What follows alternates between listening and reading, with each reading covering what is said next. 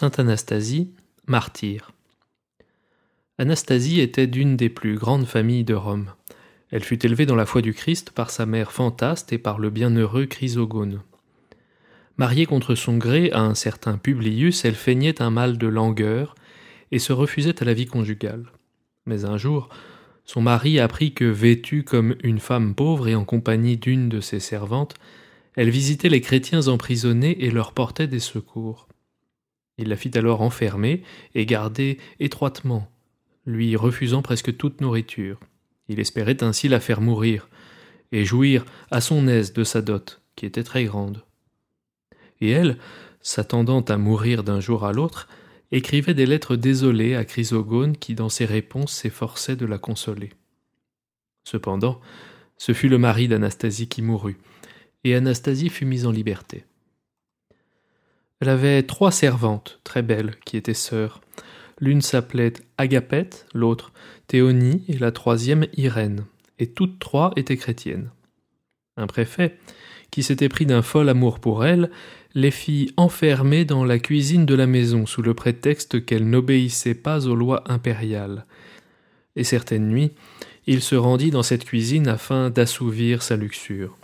Mais le Seigneur lui ôta l'esprit, et voilà que, croyant avoir affaire aux trois vierges, il caressait et couvrait de baisers des poêles, des chaudrons et d'autres ustensiles semblables.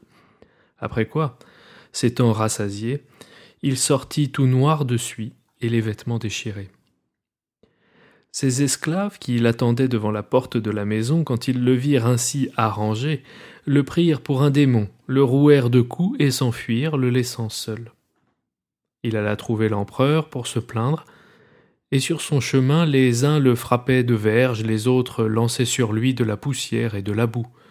Mais lui, ayant sur les yeux un charme qui l'empêchait de voir l'état où il se trouvait, il s'étonnait que tout le monde se moquât de lui au lieu de l'honorer comme à l'ordinaire.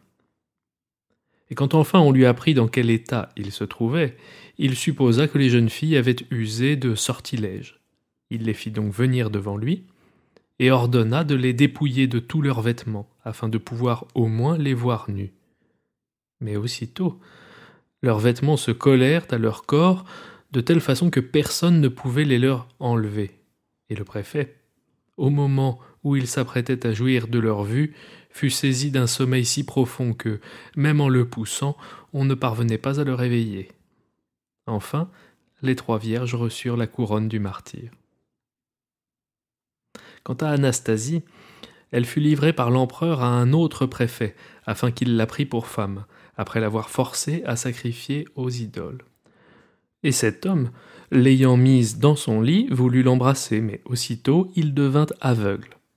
Il se fit alors conduire au temple des dieux et demanda à ceux-ci s'ils pouvaient guérir, mais les dieux lui répondirent Pour avoir voulu violer Anastasie, qui est une sainte, tu nous as été livré afin d'être à jamais torturé avec nous dans l'enfer.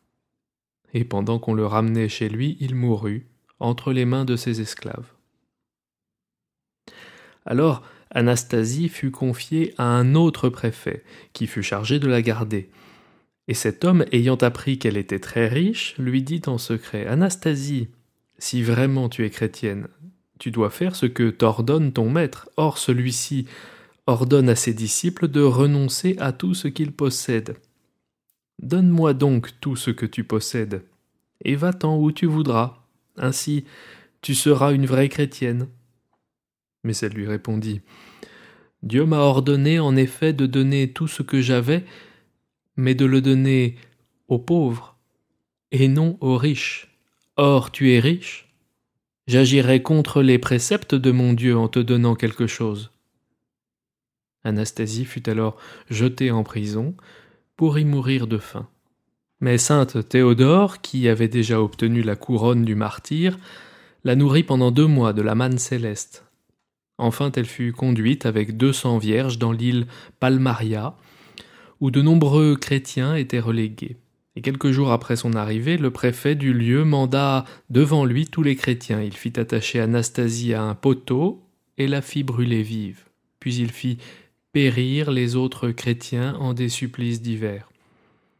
Et il y avait parmi ces chrétiens un homme que l'on avait dépouillé de toutes ses richesses et qui répétait toujours De Jésus-Christ, du moins, vous ne pourrez pas me dépouiller. Sainte Apollonie fit enlever le corps de sainte Anastasie et l'ensevelit dans son jardin, où une église fut élevée en son honneur. Le martyre de sainte Anastasie eut lieu sous le règne de Dioclétien, règne qui commença vers l'an du Seigneur 287. Jacques de Voragine, La légende dorée, traduit du latin par Théodore de Viseva et lu par Hervé Gasser.